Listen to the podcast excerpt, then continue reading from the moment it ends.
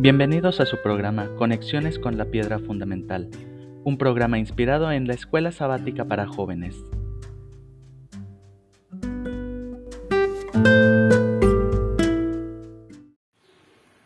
Hola mis queridos nietecitos, aquí su titón listo para comentar la lección número 7, la fiesta de las cabañas. Se trata de estudiar el libro deseado de todas las gentes en el capítulo número 49. Estamos en el tercer trimestre de 2021, es la lección de Escuela Sabática de Jóvenes que se titula Seguir a Jesús. Pues este, este tema de la fiesta de las cabañas es un tema sumamente interesante que necesitamos considerar con mucho cuidado. La fiesta de los tabernáculos o fiesta de las cabañas o de las enramadas o de la cosecha era una gozosa festividad. En hebreo la palabra fiesta de los tabernáculos se dice Yah Hasukot. E, era una gozosa festividad en la cual se celebraba la cosecha lograda hacia el fin del periodo correspondiente, especialmente la del trigo, las aceitunas y las uvas.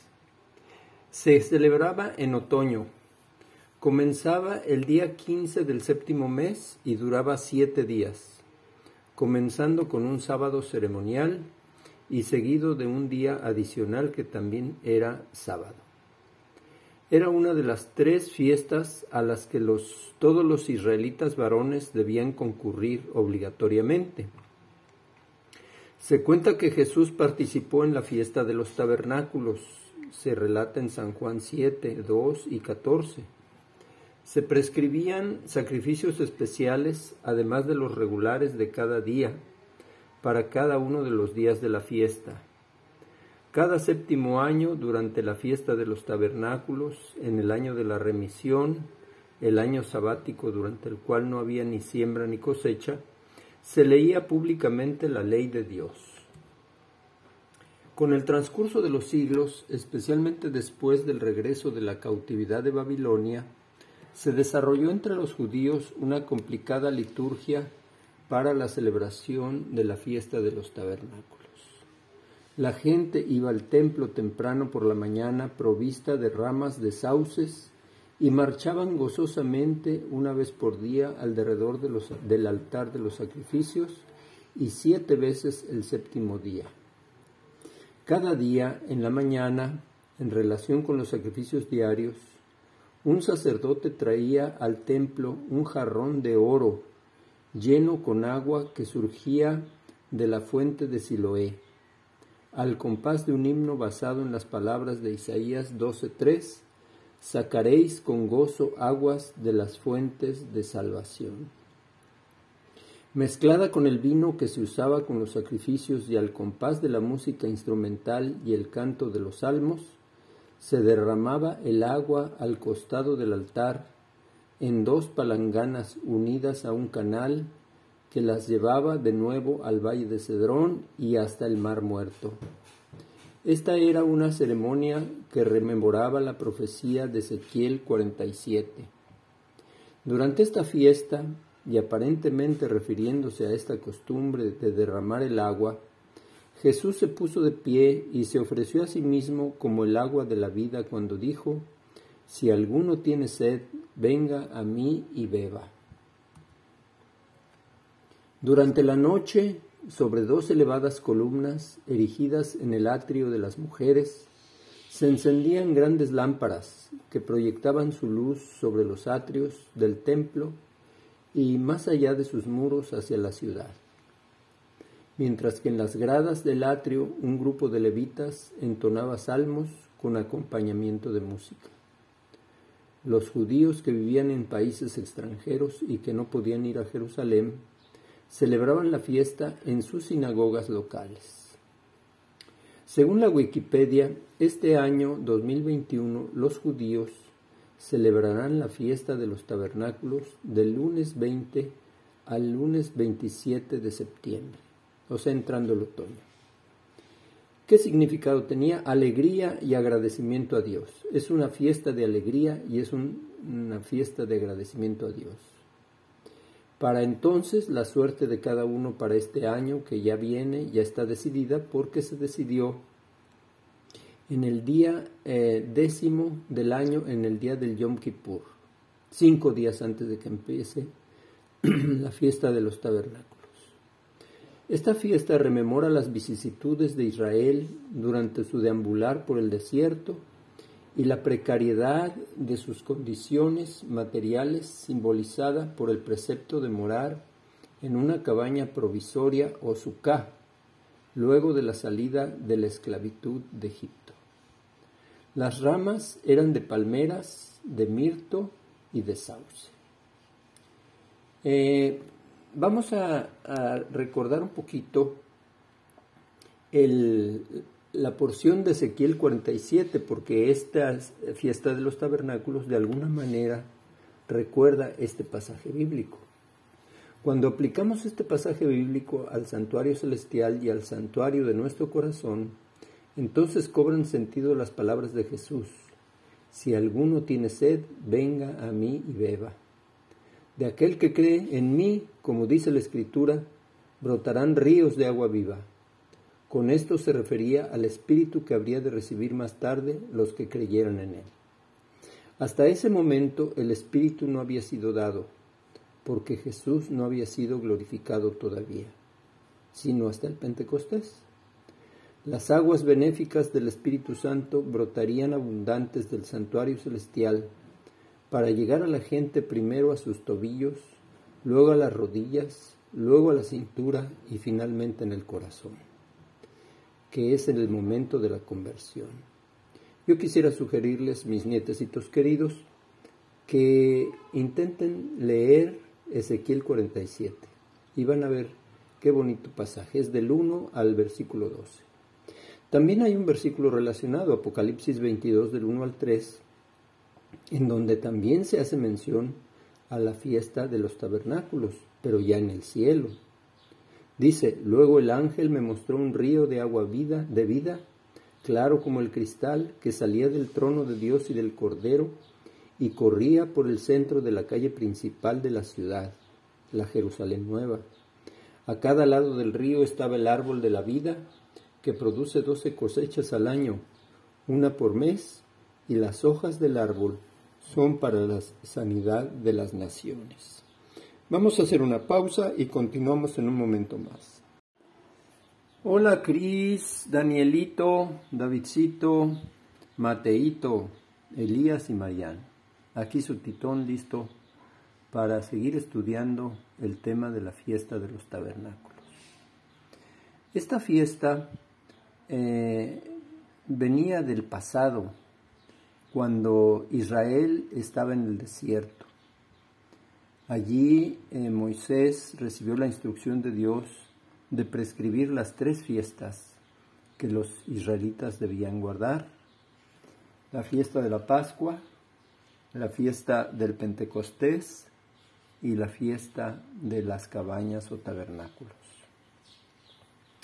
Esta fiesta rememora la ocasión cuando el pueblo de Israel se estaba quedando sin agua y eh, Moisés, dirigido por Dios, eh, fue a una roca y la hirió para que brotara agua.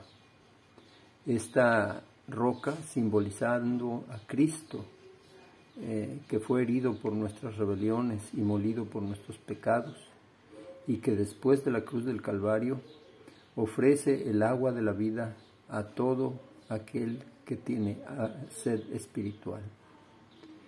También rememora esta fiesta de los tabernáculos la, comida, la columna de fuego que guiaba a Israel en el desierto.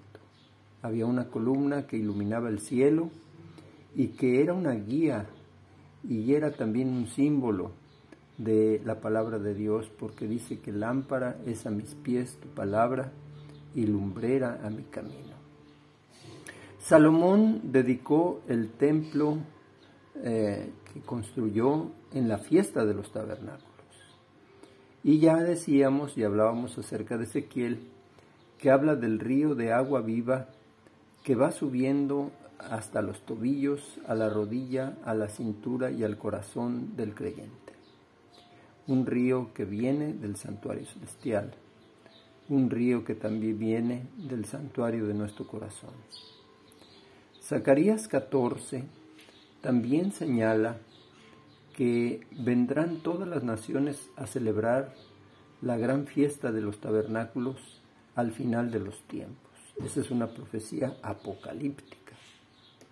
Entonces en el Nuevo Testamento Jesús llega a la ciudad de Jerusalén engalanada con la fiesta y entonces se pone de pie y dice, yo soy el agua de la vida.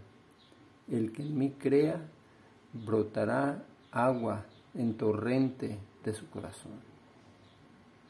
Jesús también declaró que Él era la luz del mundo y que todos podemos nosotros tener esa guía y esa protección de la luz del mundo simbolizando su palabra, a la que nosotros podemos acogernos diariamente al estudiarla con fervor, en oración y constancia, que es mi mayor consejo para mis nietecitos. Dediquen tiempo, ustedes solos, al principio de cada día, para buscar a Dios por medio del estudio de la Biblia y la oración. Mis queridos nietecitos, hoy nosotros en el 2021 vivimos en el desierto de la vida. Nosotros que hemos creído en Jesucristo y le hemos entregado nuestro corazón, Simbólicamente salimos de Egipto y vamos en camino a Canaán. Gocémonos en Cristo. La fiesta de los tabernáculos es una fiesta de gozo, de gratitud. Gocémonos en Cristo. Gocémonos en su palabra santa. Gocémonos en su alabanza. Yo me siento muy contento de verlos a ustedes alabando a Dios en cantos y música. Hagamos un santuario de Cristo en nuestro corazón. Eh, él dice, y harán un santuario para mí y habitaré en medio de ellos. Nosotros debemos abrir diariamente nuestro corazón para que Él tome y haga morada en nuestro corazón. Aceptemos a Cristo como la fuente de agua viva, la que nos puede refrescar con su maravilloso torrente el Espíritu Santo que puede dirigir nuestra vida y llenarnos de gracia para hacer la obra de llevar el Evangelio al mundo. Ríos de agua viva brotarán de nuestro corazón. Aceptemos a Cristo y a su palabra como la luz que ilumina nuestra vida. En el futuro, mis nietecitos queridos, nosotros seremos llevados a la patria celestial. Nuestro Señor Jesucristo dijo, no se turbe vuestro corazón. Creéis en Dios, creed también en mí. En la casa de mi Padre muchas moradas hay. Voy pues a preparar lugar para vosotros, y si os preparare lugar, vendré otra vez y os tomaré a mí mismo para que donde yo esté, vosotros también estéis. Nos veremos junto al río, mis nietecitos queridos allá en esas placenteras eh, lugares en donde gozaremos para siempre de la vida eterna, al borde del río de agua de la vida y junto al árbol de, de la vida que su fruto es para la vida y sus hojas para sanidad de las naciones, según dice Apocalipsis 22. Saquemos con gozo de la fuente de salvación ahora y sacaremos con gozo de la fuente de salvación cuando nuestro Señor Jesucristo venga por segunda vez a esta tierra. Así es que la fiesta de los tabernáculos, mis nietecitos queridos, tiene una dimensión pasada, tiene una dimensión presente y tiene una dimensión futura. Vamos a hacer una pausa y continuamos en un momento más. Mis nietecitos queridos, Danielito, Cris, que ya están estudiando la lección de jóvenes de preparatoria, Davidcito, que también se asoma a escuchar estas, este comentario. Mateito, que nos encanta saber que también lo escucha. Elías y Marian, mis nietos queridos. Mis hijos preciosos, Dulcita, David, Tete y Tony, eh, Yunis y Chuchín. Gracias por acompañarnos en este comentario acerca de la fiesta de los tabernáculos. Hagamos nuestra oración final. Padre bueno, gracias Señor por enseñarnos acerca de la fiesta de los tabernáculos. Una gozosa celebración que recuerda a Israel en el desierto y la maravillosa provisión de Dios para sus necesidades físicas y espirituales. Nos gozamos en ver a Jesús declarar ser la fuente del agua de la vida y ser la luz del mundo.